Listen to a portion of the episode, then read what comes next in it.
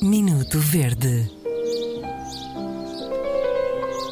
Uma rubrica já clássica a esta hora no vosso espaço radiofónico preferido. O Vandardingo, hoje vamos andar eh, por onde? Vamos andar eh, pelo banho, pela casa de banho. Uh, vamos uh, falar aqui de uma verdice que nos partilhou, que partilhou connosco o nosso ouvinte Hernani Limas, que nos escreveu para uh, ficoverde.rdb.pt. Será mesmo uma verdice nesse espaço é da casa? Uma ah, okay. verdice. Bom dia, manhãs da 3. Sigo religiosamente a vossa seita porque me ajudam a lutar contra as maleitas matinais. Chamemos-lhe trabalho. Bom, a verdice. Trabalho, que... trabalho assim, com estamos a tirar aspas com, no ar. Hum.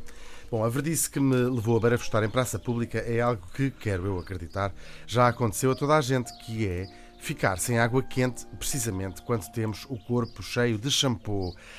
É que uh, ali já não há volta a dar e só nos resta tirar a espuma com água a temperaturas glaciares. A dor que vamos sentir a seguir tem pouco de diferente de ir a correr descalço em casa e calcar um lego, como se tomar banho de manhã, em pleno inverno, não fosse penoso o suficiente. Cumprimentos a todos e boa semana. Ai, tem tanta razão. O homem tem muita razão.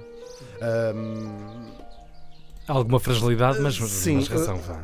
Eu, como, como socorro do, do gás socorro. canalizado, ah. uh, tenho Isso. pouco esta. Uhum.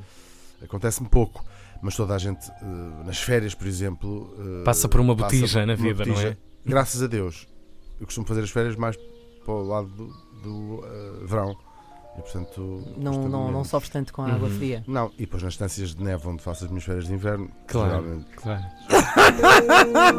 eu sabia, O homem eu tem sabia. razão. Então, não podia. Minuto Verde.